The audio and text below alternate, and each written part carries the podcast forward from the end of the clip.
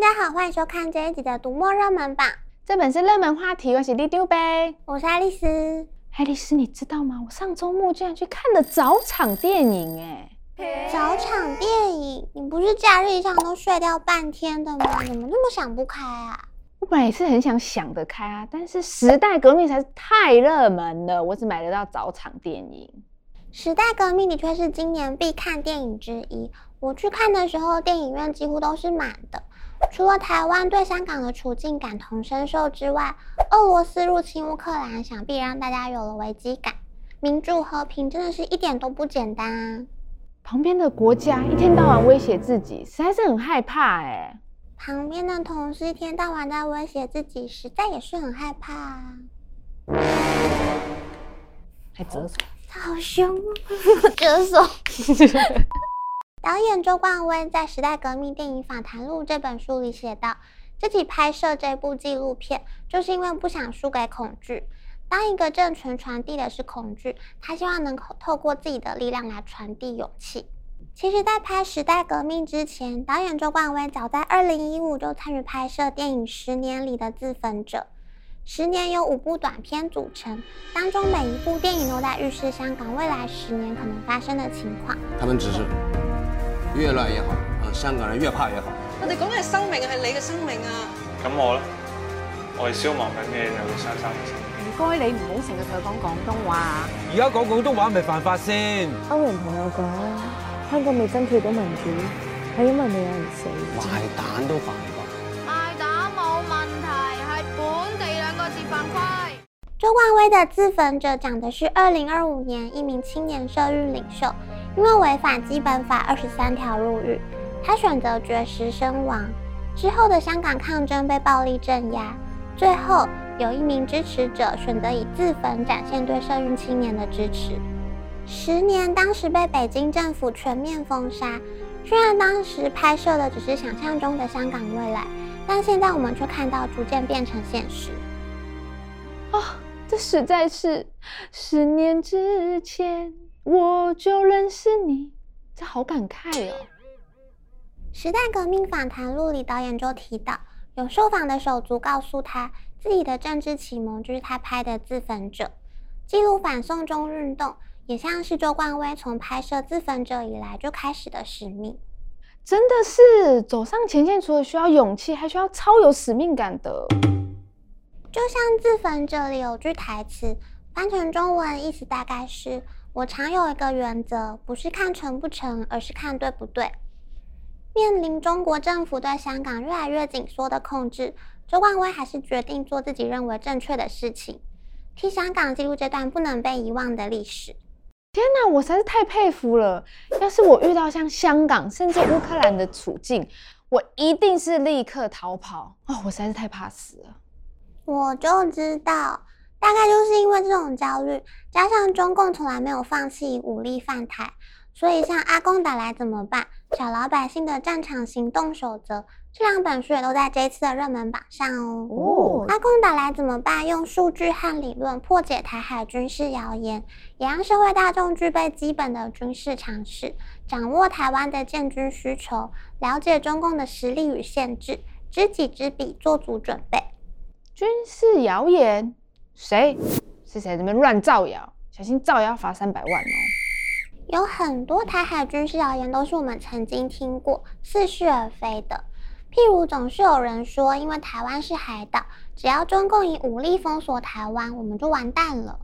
哈，真的哎，被封锁的话，我们就变孤岛了。这样时间一久的话，我们生活上都会出现很多问题啊。你看，你一下就被谣言给煽动了。其实这些谣言里都掺进了部分事实，才会让人觉得似是而非，好像真的有这么回事。譬如刚刚提到的封锁台湾，事实上台湾的确经不起封锁太久，中国也确实有封锁台湾的能力。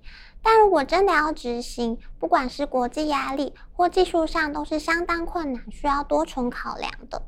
哈，拜托。我只是在做节目效果，我也知道谣言不可信，好吗？好哦。除了用阅读破解军事谣言，读者们也可以看小老百姓的战场行动守则，替自己未雨绸缪。这本书从战争前的准备，战争时可能会遇上什么情况，到小老百姓在战场上要怎么求生，通通都有哦。嗯，虽然我们都希望世界和平啦，但是做好准备还是蛮实际的。像我家都一定把泡面买好买满，这样子飞弹一打来后，我就可以抱着我的泡面跟兔兔躲起来。我看你是懒得煮饭才买那么多泡面吧？等等，你会煮饭吗？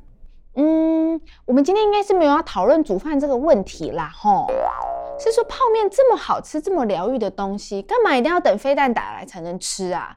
我当然是要依照我那天的心情还有天气，我待会就去吃。嗯，泡面的确有神奇的疗愈效果。在我们近期卖最好的小说《楼上的好人》里，吃泡面像是一种疗愈仪式，仿佛吃完了，什么坏的事情都会过去，一切都会好起来。但是啊，在故事里我们也可以看到，有些伤口是很难愈合的。楼上的好人一直让我联想到楼下的房客，哎，是说这个楼上楼下到底是什么关系啊？那、啊、谁是房客，谁又是房东？然后又到底谁是好人，谁是坏人？你应该知道，我会教你自己去看书吧。楼上的好人是陈思宏夏天三部曲的压轴作品，鬼地方写的是他的家乡彰化永靖，佛罗里达变形记写的是佛罗里达湿热的夏天，楼上的好人写的则是彰化园林和柏林的夏季。哇，一个夏天就可以写出这么多故事，作者一定超爱夏天的吧？并没有。如果说我有这样的机会。用每一本十五万字加起来总共四十五万字的规模去咒骂我最讨厌的夏天的话，那就来写吧，那样对。更何况在他的小说里，除了故事情节、人物角色，还有各式各样他想让读者看到的超连结。超连结？什么连结？他希望读者的小说体验不是在读完这个故事就结束。像楼上的好人里有梅丽史翠普的经典电影《苏菲亚的选择》，还有德国人朗朗上口的歌曲，还有许多他希望读者在读完故事之后能一一找出来阅读的材料，可以说是最大化读者的阅读体验。什么？这故事梅姨难道是主角吗？故事的主角是一个被学生戏称为“老处女”的大姐，她从园林到柏林找小弟，带着一本妈妈的笔记本。笔记本里写了很多好人，是好人也有坏人，这些人都改变了大姐和小弟的人生。爱丽丝，你是好人，也是个坏人，所以这些人后来结局到底是什么啊？你为什么这么希望被爆雷啊？我只能跟你说，大姐表面上去柏林找小弟，事实上，我觉得她在找的是……哦。我记得陈思宏上次来录节目的时候有说过，夏天三部曲他都要煽动大家去争取自由。没错，读到小说结局一定会很喜欢那个画面的。作者陈思宏也说过，这个画面是他写过最美的小说画面哦。偷偷说，这个画面啊，其实也是作者真实发生过的情境哦。当时他就觉得这画面真是太美太荒谬了，一定要写下来。哦。到底是什么画面？我一定要去看。除了楼上的好人，这次热门榜还有日本直木奖作家山本文绪的遗作《自转公转》。自转公转，这一定是什么科普书吧？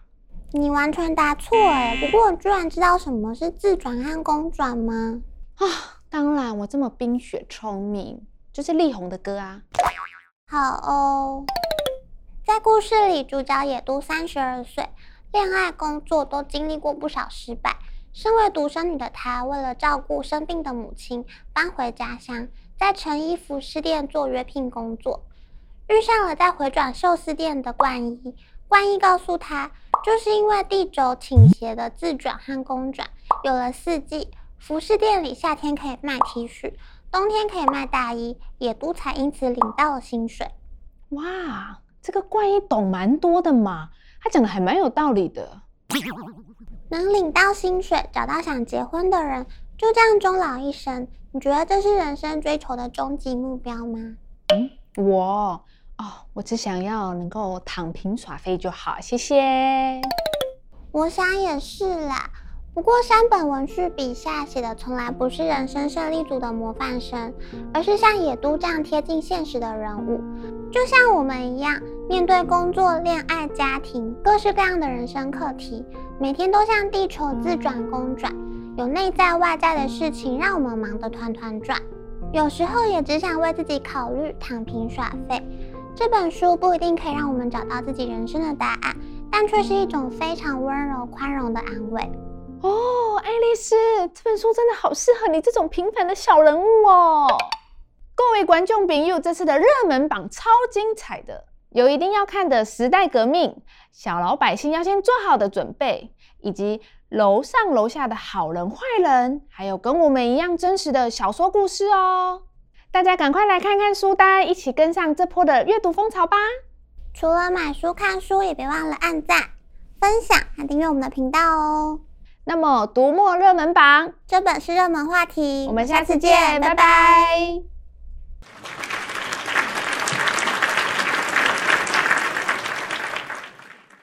哎、欸，爱丽丝，我刚刚是开玩笑的啦。你知道我人生的终极目标是什么吗？你确定不是躺平耍废吗？好，当然不是啊。我的目标就是要抱着我的黑糖兔兔躺着，什么也不做。你这样不是一样吗？